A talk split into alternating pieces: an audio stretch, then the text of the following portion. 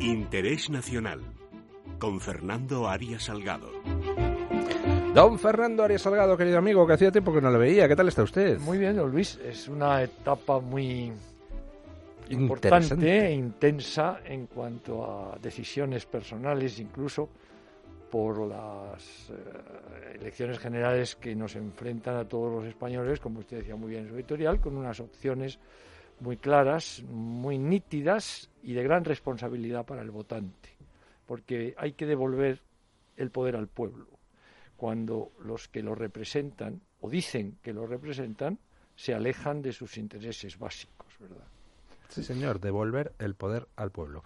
Si quienes les dirigen no están a la altura, pues oiga, ¿qué pasa el siguiente? ¿Qué demonios? bueno, en Inglaterra continúa el esperpento. O sea, es que esto, la pues verdad, es que son eh, maestros en el arte de buscarle las vueltas a las cosas.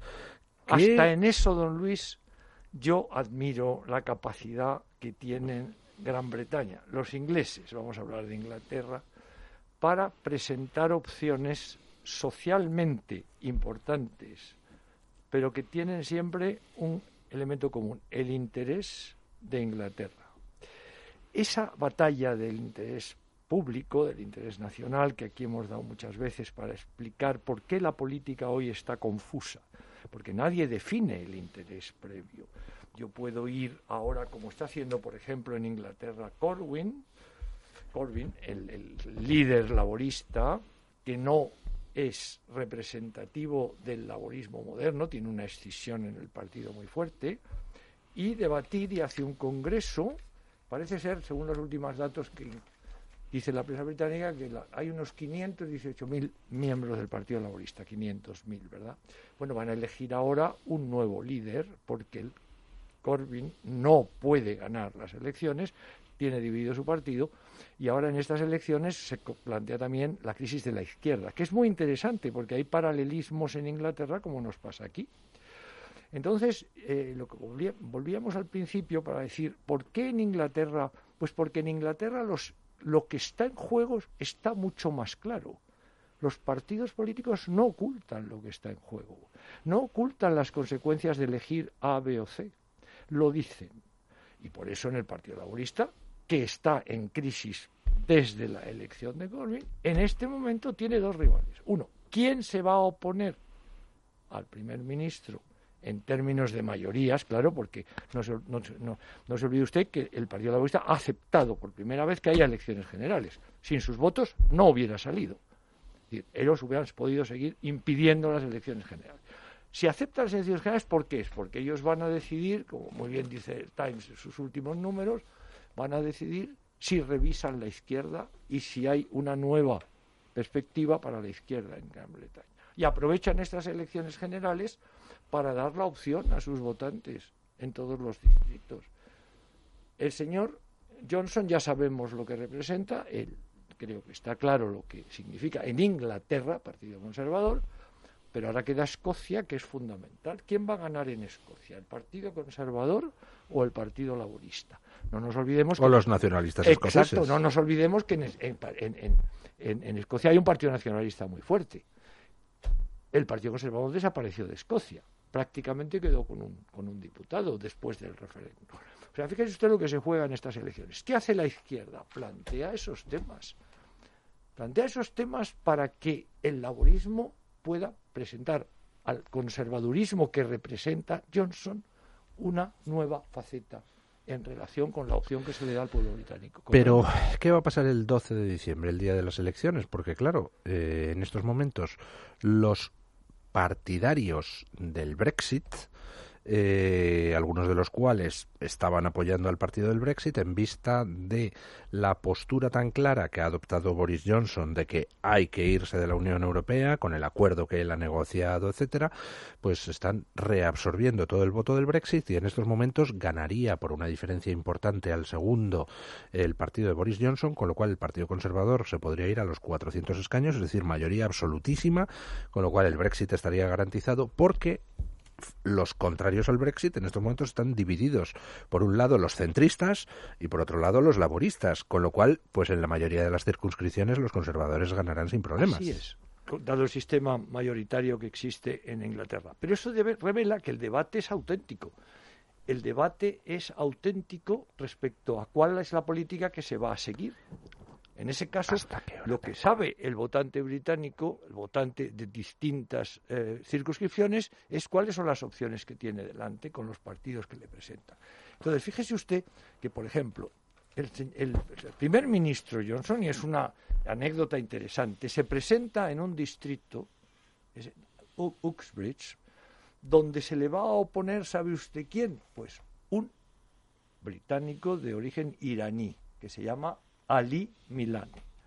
Fíjese usted, y tiene muchas posibilidades de ganarle al primer ministro en el distrito que se presenta ahora el señor Johnson, porque la sociología de ese distrito ha cambiado desde que el señor Johnson fue elegido en el año 2017. ¿Eh?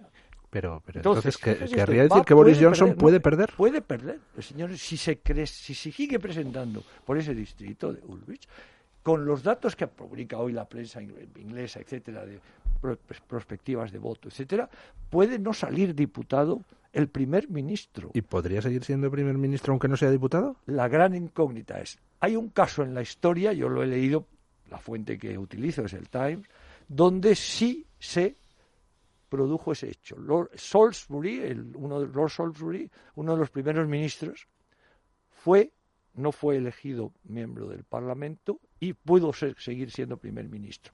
La costumbre, naturalmente, sería que si es derrotado debería dimitir, puesto que evidentemente no tiene la confianza del distrito por el que se presenta. Pero ya fíjese usted cómo está de auténtico las opciones que tienen los ingleses. En este caso, Inglaterra, porque estamos hablando de un distrito inglés, ¿verdad? O sea, quiero decir que en las elecciones en Gran, en Gran Bretaña en este momento plantean todas estas opciones que estamos hablando de cara de cara. No hay duda ninguna. El debate en el Parlamento lo hemos seguido todos. Todo el mundo se ha retratado, sea conservador, sea laborista, sea nacionalista escocés, sea nacionalista irlandés. Todo el mundo ha tomado posición ante sus votantes, don Luis. Y ahora ya se sabe, cuando se presenta, quién es y qué va a hacer.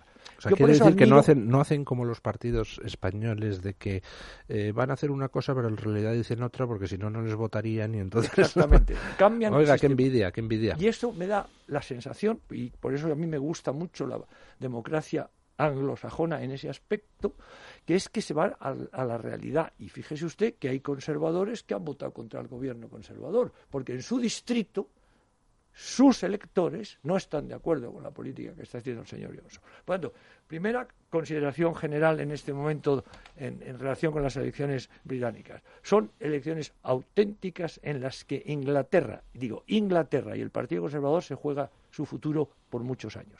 Si el Partido Laborista consigue aglutinar una mayoría razonablemente razonablemente europeísta, y pongo entre comillas europeísta, el dilema que hemos discutido aquí entre elecciones generales y referéndum se volverá a plantear por el Partido Laborista. ¿Cómo lo va a hacer el Partido Laborista? Pues muy inteligentemente. Primero gana las elecciones si las gana. Y entonces en el nuevo Parlamento plantea el tema de si debe o no debe haber un nuevo referéndum. En ese momento el, el nuevo Parlamento decidirá si quiere o no quiere arriesgar una contradicción, que el nuevo referéndum no sea eh, tan definitivo para la salida de la Unión Europea como lo fue el anterior por un 52 y pico por ciento. Pero fíjese usted que hemos discutido aquí elecciones generales y referéndum, dos maneras de representar a los votantes. ¿Cuál es la más genuina? ¿Cuál es la más democrática? Está planteado en Inglaterra por primera vez en su historia. Y lo va a tener que resolver este Parlamento que elijan. Entonces, a mí me parece que para nosotros, que tenemos situaciones muy similares, usted aludía en su editorial, ¿qué va a pasar cuando tengamos que decir que no, no, no a la modificación de la Constitución? Cuando se presente una modificación de la Constitución, tramitada por la vía constitucional, habrá que llegar a un referéndum y a elecciones generales sobre esa enmienda, ¿verdad? Por lo tanto, si el Partido Socialista ganara las elecciones, tendrá que enfrentarse con este mismo dilema que se está enfrentando Boris Johnson en relación con Escocia. Porque fíjese usted qué paralelismo nos lleva a la historia. España e Inglaterra, Inglaterra, Gran Bretaña, están confrontadas con un sistema territorial, una secesión territorial de historia muy parecida. Muchísimas gracias, querido amigo. Hacemos una breve pausa publicitaria y nos vamos a seguir recordando pues crímenes sin resolver.